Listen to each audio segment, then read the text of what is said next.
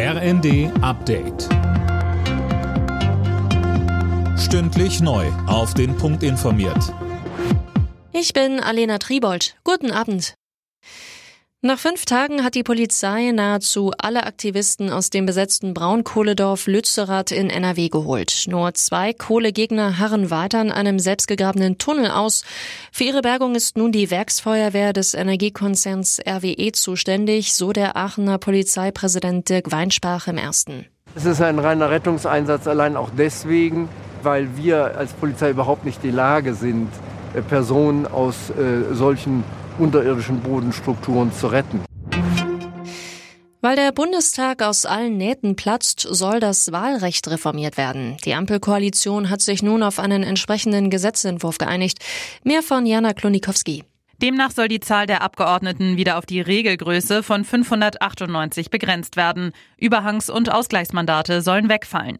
Heißt, es kann dann passieren, dass Abgeordnete, die direkt im Wahlkreis gewählt wurden, trotzdem nicht in den Bundestag einziehen, weil ihre Partei nicht genug Zweitstimmen bekommen hat. Für die Ampel geht es jetzt darum, die Union von dem Entwurf zu überzeugen, denn CDU-CSU sind bisher gegen so eine Wahlrechtsreform. Wer führt künftig das Verteidigungsministerium? Der bevorstehende Rücktritt von Ministerin Lambrecht ist weiter nur ein Gerücht und nicht bestätigt. Die Union mahnt eine schnelle Entscheidung an. Sowohl CDU-Chef Merz als auch sein CSU-Kollege Söder fordern Kanzler Scholz auf, schnell Klarheit zu schaffen. Bei der Handball-WM hat das deutsche Team den vorzeitigen Einzug in die Hauptrunde klargemacht. Das Team von Trainer Alfred Gislason gewann auch sein zweites Vorrundenspiel gegen Serbien knapp mit 34 zu 33.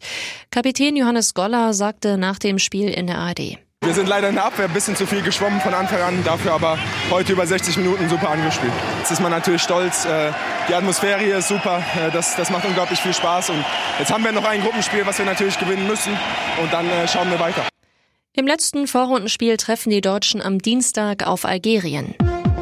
Alle Nachrichten auf rnd.de